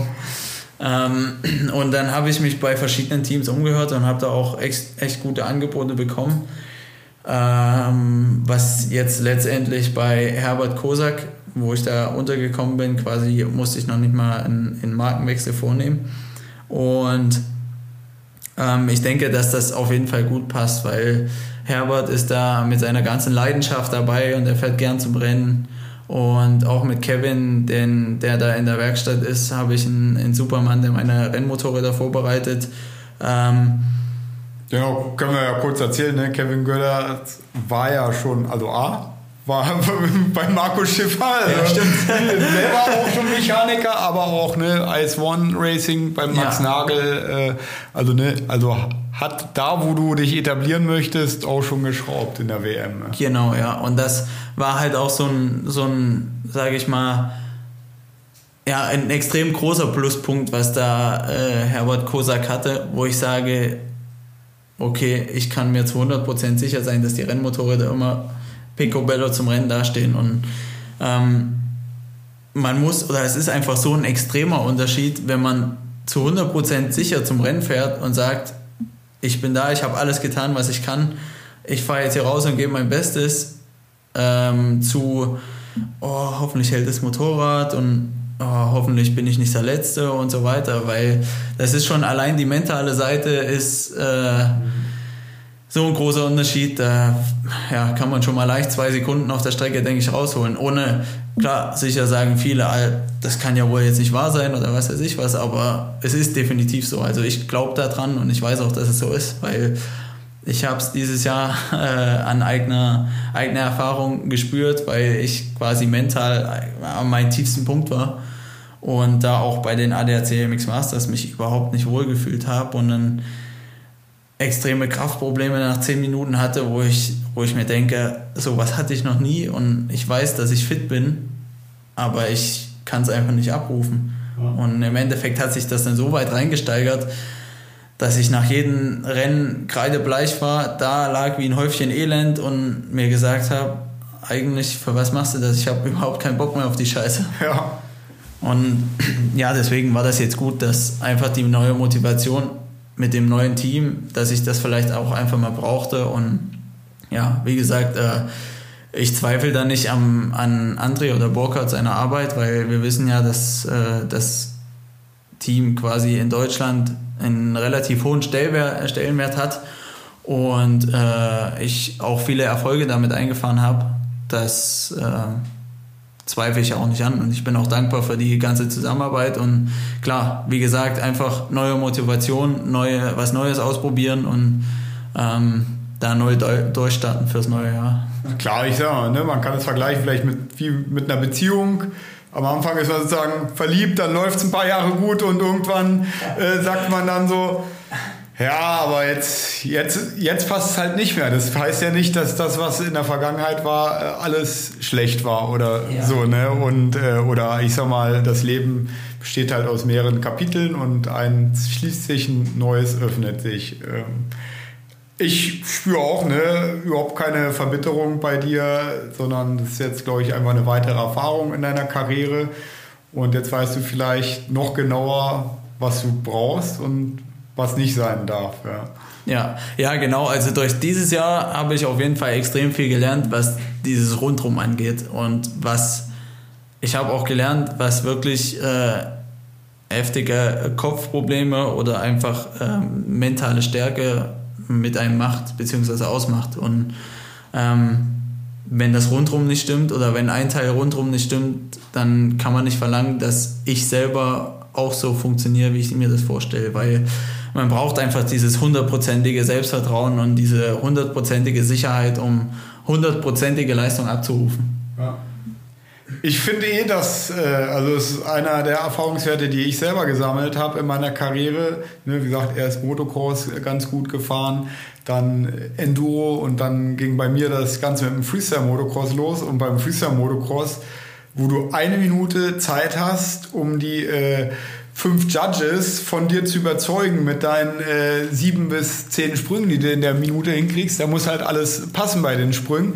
Und da habe ich halt durch Learning by Doing enorm viel mental dazu gelernt. Und dann habe ich mir irgendwann gesagt, wo ich das realisiert habe, Mensch, hättest du das Wissen über diese ganzen mentalen Zusammenhänge schon beim Rennfahren gehabt, dann wäre es ja viel bessere Rennen gefahren, weil ich da vieles so intuitiv gemacht habe. Ich sag mal, ne, Talent war irgendwo da, ein gewisser Trainingsfleiß war da, äh, hätte natürlich immer mehr sein können, aber ähm, und ich fand ne, zu meiner Zeit so Ende der 90er da wurde überhaupt nicht auf diese mentale Komponente eingegangen. Und du hast mir jetzt ja schon verraten, du hast ja inzwischen auch einen neuen Trainer für das körperliche Training. Ne? Markus ist ein Fahrtrainer hauptsächlich. Ähm, und dass ihr da wirklich jetzt auch mental äh, arbeitet. Wie, wie schätzt du den Stellenwert ein von diesem Mentalen im Vergleich zum Fitnesstraining und auch zum Fahrtraining? Wie, wo sind da so die Prozente? Sagst du, keine Ahnung, 50% Fahrtraining, 40% Fitness und 10% mental oder ist das anders aufgeteilt? Ja, das auf jeden Fall. Also ähm, ich kriege von vielen zu hören, die sich da ein bisschen mit dem, mit dem ganzen mentalen Sachen auseinandersetzen, dass Motocross quasi noch wie so eine alte Bauernsportart ist und da äh, an der mentalen Seite noch überhaupt keiner dran arbeitet oder ja, das, das Preis gibt. Ja. Und ähm, im Endeffekt, es ist egal, wo man hinguckt, in jeder Hochleistungssportart steckt immer ein Mentaltrainer dahinter. Also auch wenn der das vielleicht nicht zugibt, aber man kann sich sicher sein, da ist auf jeden Fall einer dahinter, der den äh, den Kopf frei macht und der da was richtet. Und klar, so ist es bei mir auch. Wie gesagt, dieses Jahr habe ich das extrem gemerkt und ich denke damit meinen neuen Fitnesstrainer und Mentalcoach, der ähm, da mit mir einiges vorhat und da mit mir an einigen Sachen dran arbeiten will, dass ich auch da neue Motivationen habe und da auch ähm, den einfach vertraue. Und das ist halt wichtig, auch im Mentaltraining, dass man der Person vertrauen muss, mit der man zusammenarbeitet und den, dem auch Glauben schenken muss, weil sonst kann man die ganze Sache vergessen. Und äh, ja, dass wir dann definitiv äh, noch gute Erfolge einfahren werden, bin ich mir sicher. Und wie du gerade sagst, also die prozentuale Verteilung ist immer schwierig zu sagen, aber ähm, ich sag mal so, 40 Prozent ist auf jeden Fall Fahrtraining, was schon ein, ein sehr großer Teil ist. Ähm, und dann würde ich die beiden auf 30-30 aufteilen, also Fitness 30 und, und Mental, Mentaltraining auch 30, weil ähm, es ist einfach so, wenn man nicht 100% selbstsicher zum Rennen kommt und sagt, hier, ich bin vorbereitet, was wollt ihr alle von mir? Sondern dahin geht und sagt, oh, hoffentlich wird das was, hoffentlich fährt er nicht an mir vorbei und dann kann man es eigentlich schon vergessen. Dann kannst du direkt das Motorrad drin stehen lassen und sagen, hier wird nichts. Also man muss da schon mit einer gewissen Selbstsicherheit rangehen und auch an, an sein Team, an sein Umfeld, an sein Training und an sich selber glauben. Und das ist das Wichtigste. Aber bis man halt an dem Punkt ist, dass man immer an sich glaubt und auch wenn äh, Niederlagen da sind oder wenn gerade mal was nicht so gut läuft, trotzdem an sich glaubt, das ist halt äh, ja. der Key. Ja, ich sag mal, das ist ein unheimlich komplexes Gesamtpaket. Ne? Und ich habe auch, ne, ich habe Sport studiert äh, an der Sporthochschule Köln, ne? Also habe mich früher auch schon immer so mit Trainingslehre beschäftigt auch äh, und ohne dabei groß zu übertreiben. Und ähm, ich finde, in Deutschland sind wir auch irgendwie Spezialisten, weil wir ja immer so viel analysieren und so, dass viele von den Fahrern eigentlich fast zu viel sich einfach nur auf das körperliche Training konzentrieren und zu wenig Motorrad gefahren wird. Ne? Während äh, dann, wenn ich früher in Frankreich trainieren war, so ein Stefan Roncada irgendwie oder auch die, die jüngeren Franzosen, die nachkommen, wenn die jung sind, die, die wissen nicht, was ihre 5 Kilometer Laufzeit ist, weil sie noch nie 5 Kilometer am Stück gelaufen sind, auf jeden Fall nicht bewusst.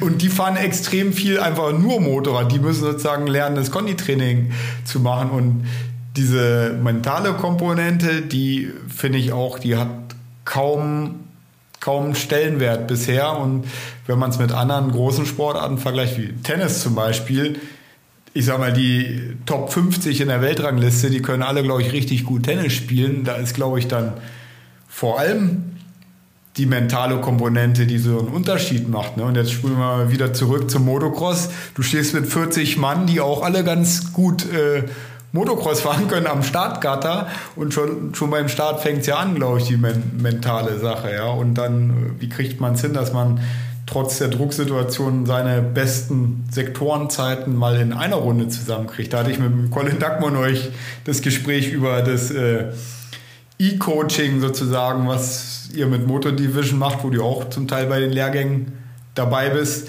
ähm, wo er gesagt hat, guck, guck ich mache die Runde, sind zehn Sektoren und wenn ich jetzt äh, von allen Sektoren von so einem Gesamttraining mal 20, 30 Minuten die besten Zeiten hinlege, ja, ist die schnellste Runde, Rundenzeit drei Sekunden schneller als, ich glaube, das war sogar vom, vom Timmy ein Beispiel, was er mir gezeigt hat. Ne?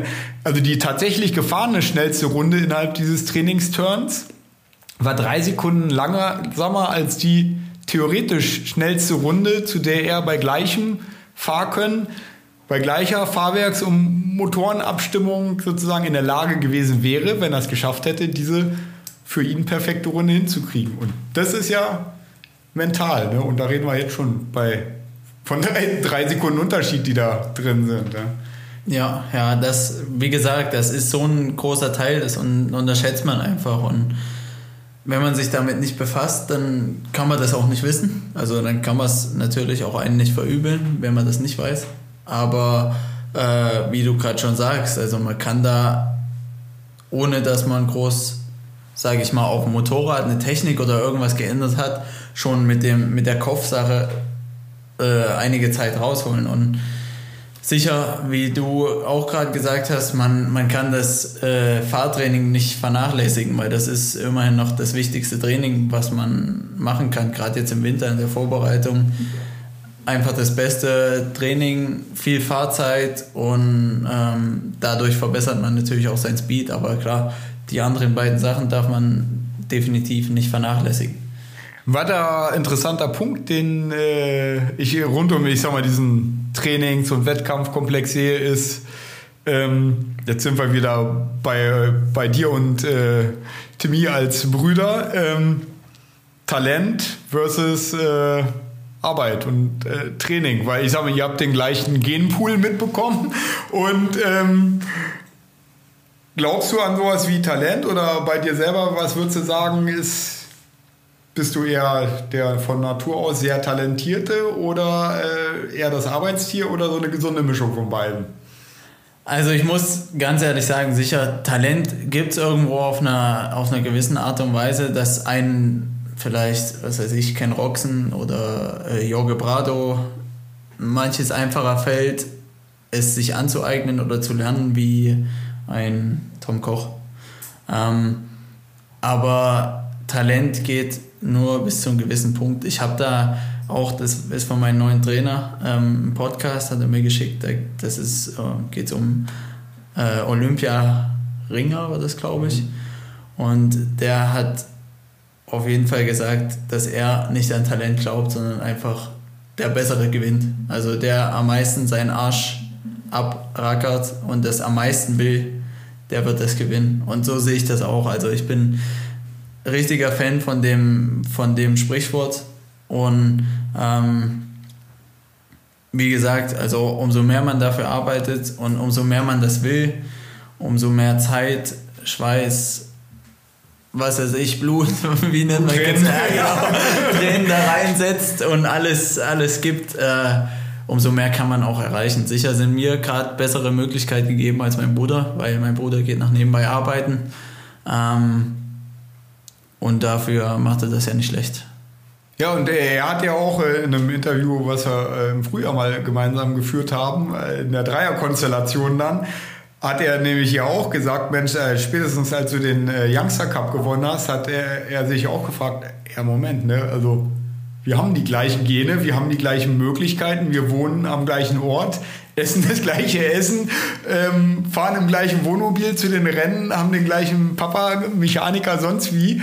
Ähm, wie kriegt warum ist jetzt äh, Tom schneller als ich und äh, sozusagen hat dann sozusagen in seinem System und Paket die Stellen gesucht, wo er sagt, okay, da muss ich besser werden oder die bringen mich weiter nach vorne. Und ich kenne auch so einen Spruch ne, oder so, ein, so eine Theorie, die sagt, Erfolg ist eigentlich ein gelerntes Verhalten. Erfolg ist kein Zufall oder Glück, sondern das ist so eine Art, wie man an Dinge rangeht äh, die einen dann letztendlich zum, Verfolg, äh, zum Erfolg führen. Ja? Und äh, das finde ich auch immer spannend. Also ich bin auch so ein Fan von, ja, sich über, über sowas Gedanken zu machen. Ich finde es schön, dass du, du das auch machst. Aber du hast vorhin auch gesagt, Spaß ist genauso wichtig, Minibike fahren und sonst wie. Wie versuchst du das zu leveln? Ne? Es gibt ja auch Fahrer, denen wird nachgesagt, boah, die sind zu verbissen, die wollen vielleicht ja. zu sehr den Erfolg und vergessen, ab und zu auch mal locker zu machen. Ne? Ja, da sind wir wieder bei der mentalen Seite. Also das ist, um wirklich ein Spitzensportler zu sein, muss man auch Spaß daran haben, weil es bringt nichts, wenn ich mich dazu zwinge, jetzt am Sonntag auf meinem Motorrad zu sitzen und da äh, drei Runden zu fahren, nur weil es mein Job ist. Äh, also ich muss da schon eine gewisse, sicherlich macht es den einen Tag mehr und den anderen Tag weniger Spaß, aber ähm, Im Endeffekt muss man trotzdem stolz oder froh darüber sein, dass man das überhaupt machen kann und dass man die Möglichkeiten hat und wie zum Beispiel ich äh, das einfach so leben kann, wie ich es gerade lebe. Und klar, so eine, so eine Minibike-Sache oder so, das ist dann halt nochmal so ein, so ein Sahnehäufchen on top, äh, was extrem geil ist und, und wo man einfach gerade da mit dem Strom mitschwimmt, weil es gerade jeder macht und denkt, oh, gerade in der Corona-Zeit geile Strecke gebaut, dann Weberwerke Mini Holix, äh, da einfach mit den Jungs zusammenfahren, das, da ist einfach, da gehen so 24 Stunden von so einem Tag so schnell um, weil man einfach die Zeit vergisst, aber einfach, weil man Spaß, äh, Spaß hat und ja, das muss auch sein. Man kann ja nicht alles äh, so ernst sehen im Leben und da immer nur auf das eine Ziel gucken und da nicht irgendwie mal ein bisschen locker bleiben und wie siehst du es mit der Ernährung? Hast du irgendwie einen Diätplan und zählst Kalorien ganz genau oder schaust du einfach nur allgemein, dass du, dass du dich gesund ernährst oder so oder gehst, gehst du jede Woche zu McDonalds um die Ecke oder so? Ja, jetzt, also wie gesagt, jetzt wenn ich alleine wohne, wird es schwierig. Heidi, koch mal was hier.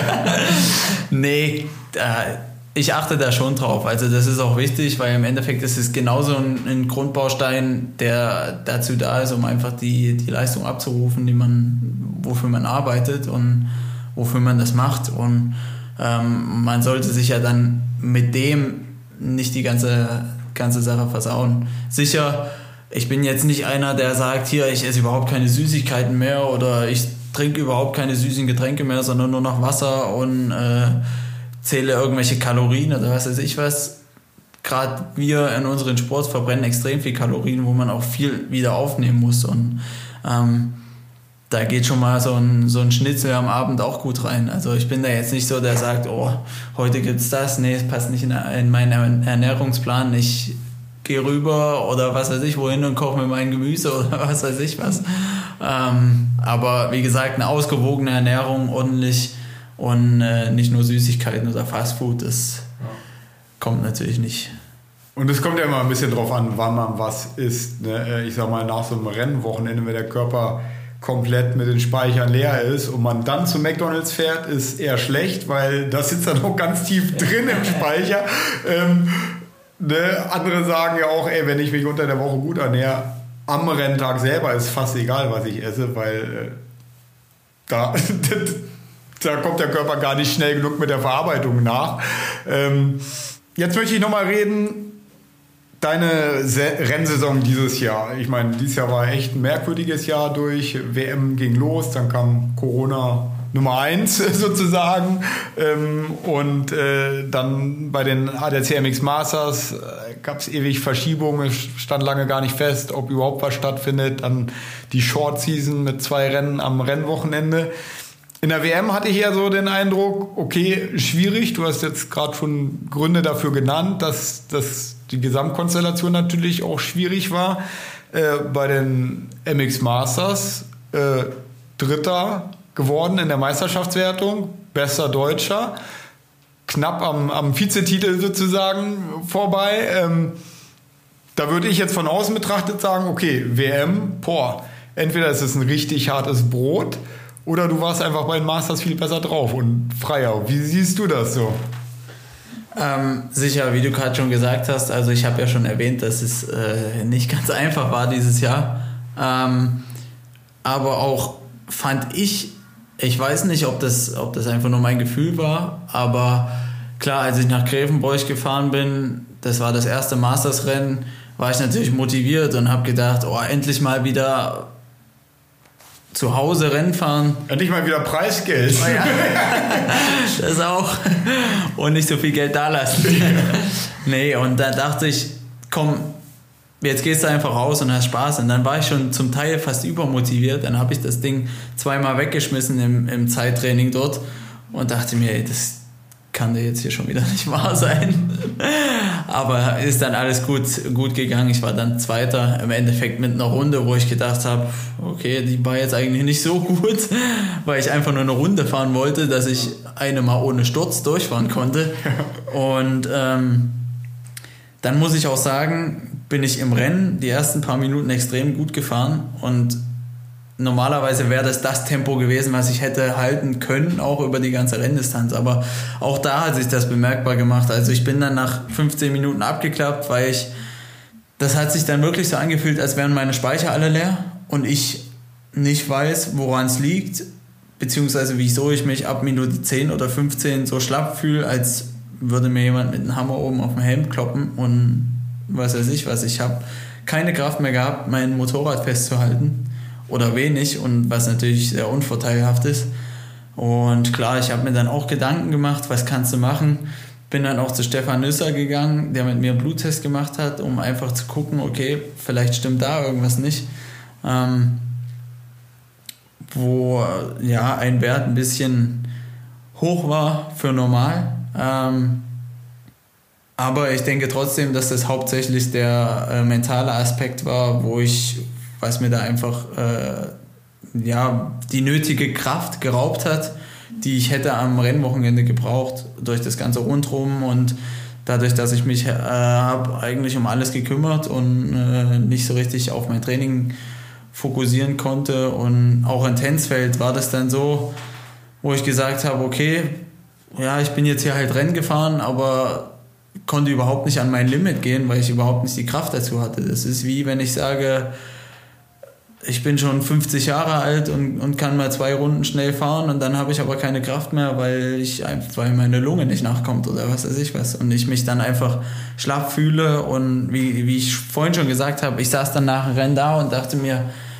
wie soll ich denn jetzt noch zum Wohnmobil hinterlaufen? Ich habe überhaupt keine Kraft mehr. Ja. Und dann noch einen zweiten oder einen dritten Lauf zu fahren, war natürlich, ja, eigentlich fast unmöglich. Aber ja, in der Situation war es dann im Endeffekt gut oder war ich zufrieden mit der, mit der dritten Position, wo ich mich aber eigentlich auf der anderen Seite auch geärgert habe, weil es einfach hätte besser ausgehen können.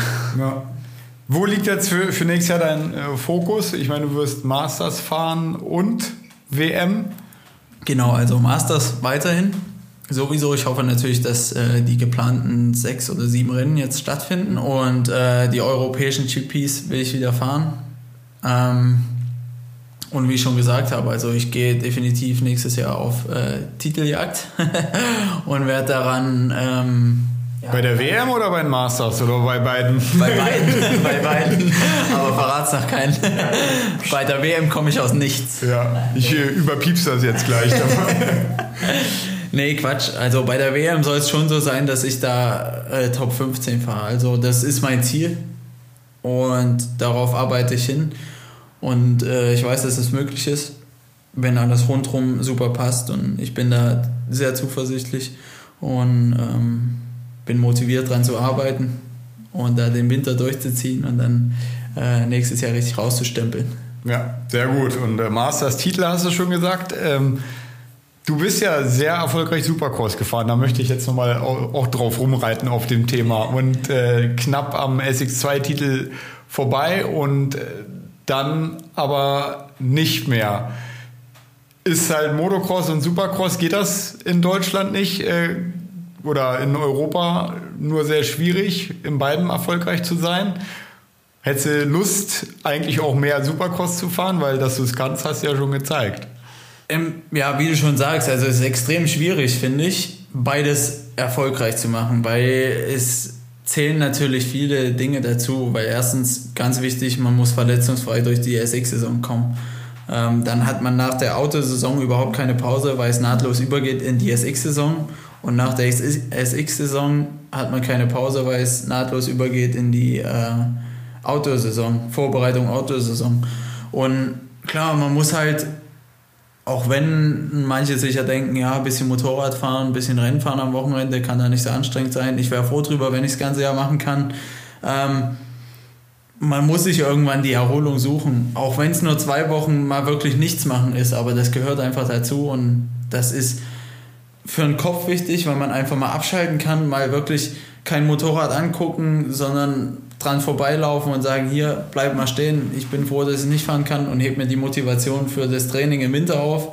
Ähm, das ist für mich extrem wichtig oder gerade weil man halt so viel auf dem Motorrad sitzt in der Saison und klar, ich habe mir macht das mega Spaß Supercross zu fahren und ich würde wenn die WM-Geschichte oder wenn ich sage, okay, ich konzentriere mich jetzt vielleicht nur noch auf Masters und vereinzelt WM-Läufe und ähm, es findet wieder Deutschland, in Deutschland SX statt, dann werde ich da sicherlich nochmal in den Hallen äh, anzutreffen sein, weil äh, das letzte Wort ist noch nicht gesprochen. Ich will da mit einem besseren Abschluss in meine Motocross-Rente gehen dann. Und äh, klar, mir macht das mega Spaß, gerade weil es auch vor heimischem Publikum eine geile Atmosphäre ist. Und ich bin nie davon abgeneigt. Also ich bin immer bereit dafür.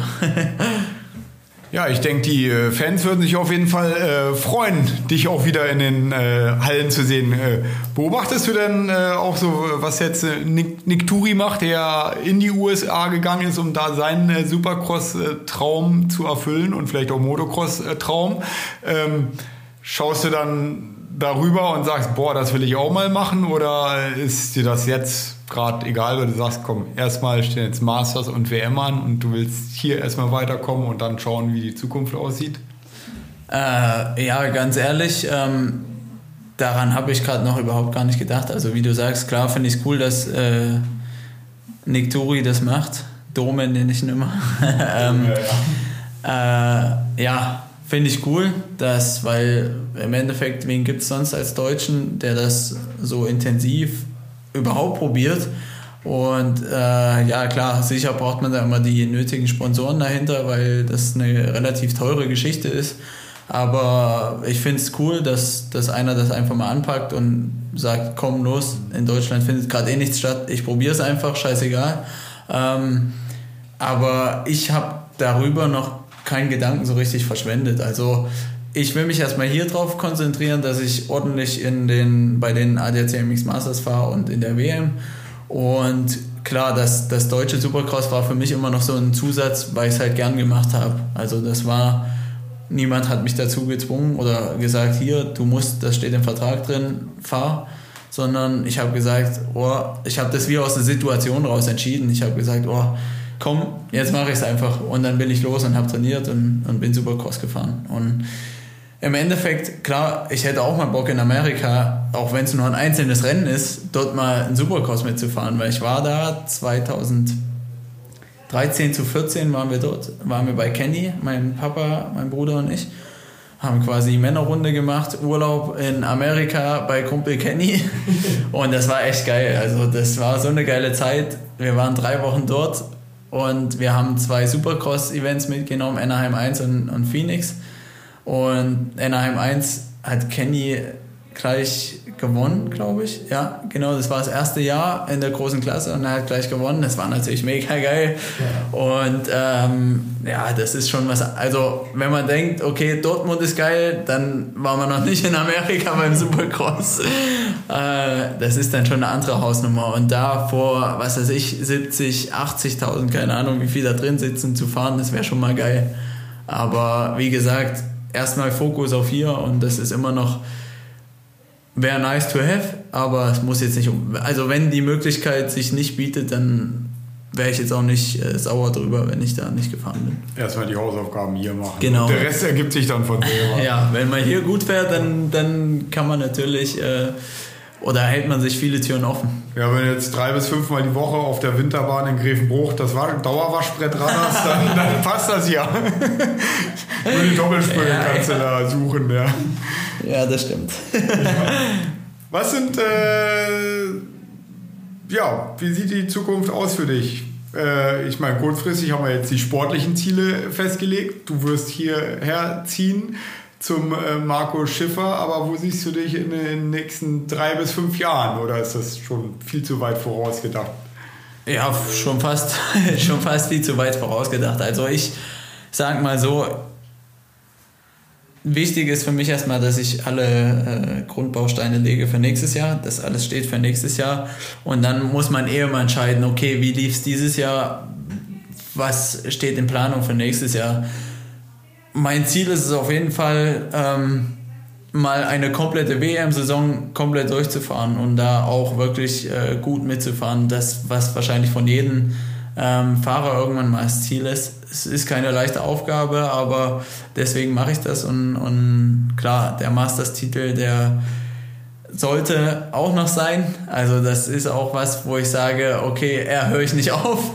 Und ähm, wie ich schon gesagt habe, Supercross ähm, gerade in Deutschland würde ich auch unheimlich gern nochmal fahren. Ich müsste jetzt die SX1 fahren, aber egal, solange ich mich gut darauf vorbereiten kann und solange da äh, alles passt, dann denke ich auch, dass ich da gut was erreichen kann. Dann müsstest du noch mal im Winter nach, äh, in die Heimat wieder gehen, nach ja. Genau, genau, da müsste ich wieder zurückgehen. ja, äh, statt Wintertraining in Grevenbruch, dann in Mattstedt. Ist ja fast der gleiche Boden. Ja, ähnlich. Sandpassagen gibt es ja auch manchmal beim Supercross. ja, Tom, ey, ich sag äh, vielen Dank. Ähm, ich wünsche dir viel Erfolg. Äh, von meinem Gefühl, ne, du hast gute Wege jetzt eingeschlagen für die Zukunft, äh, viel gelernt. Ne? Was in den, oft lernt man ja in den schwierigen ja. Zeiten. Aber wenn alles von alleine gut läuft, dann weiß, versteht man nicht, warum es gut läuft. Wenn es mal nicht gut läuft, fängt man an, Lösungen und Antworten zu finden. Ähm, letzte Frage: Wie sollen die Leute ja, der, dich in Erinnerung halten, behalten, aber du bist ja noch da, oder ähm, wie sollen die dich wahrnehmen?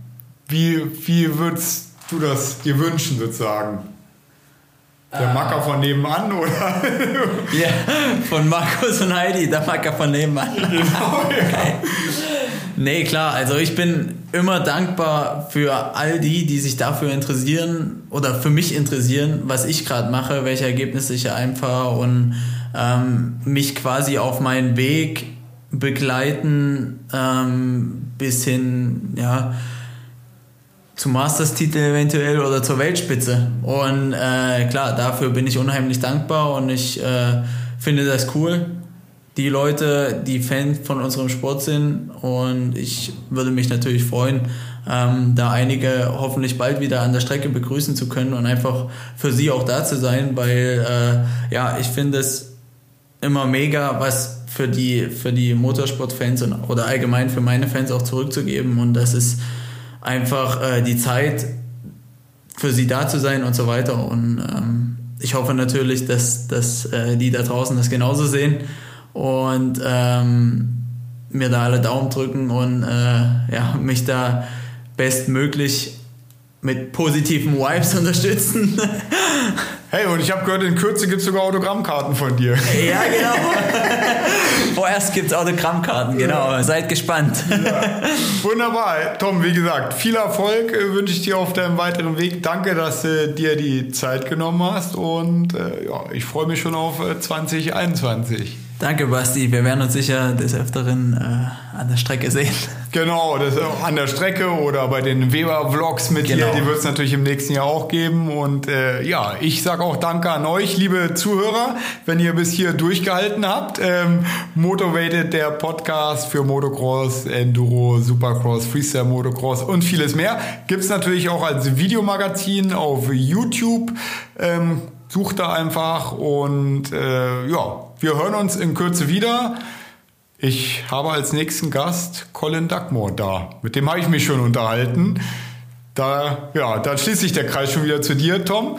Also, wir hören uns demnächst wieder an dieser Stelle. Wenn es euch gefallen hat, äh, lasst doch einen Kommentar oder eine Bewertung da, äh, weil der Podcast neu ist. Erzählt ruhig all euren Motocross, Enduro, Offroad, Dirtbike interessierten Freunden, dass es das jetzt gibt.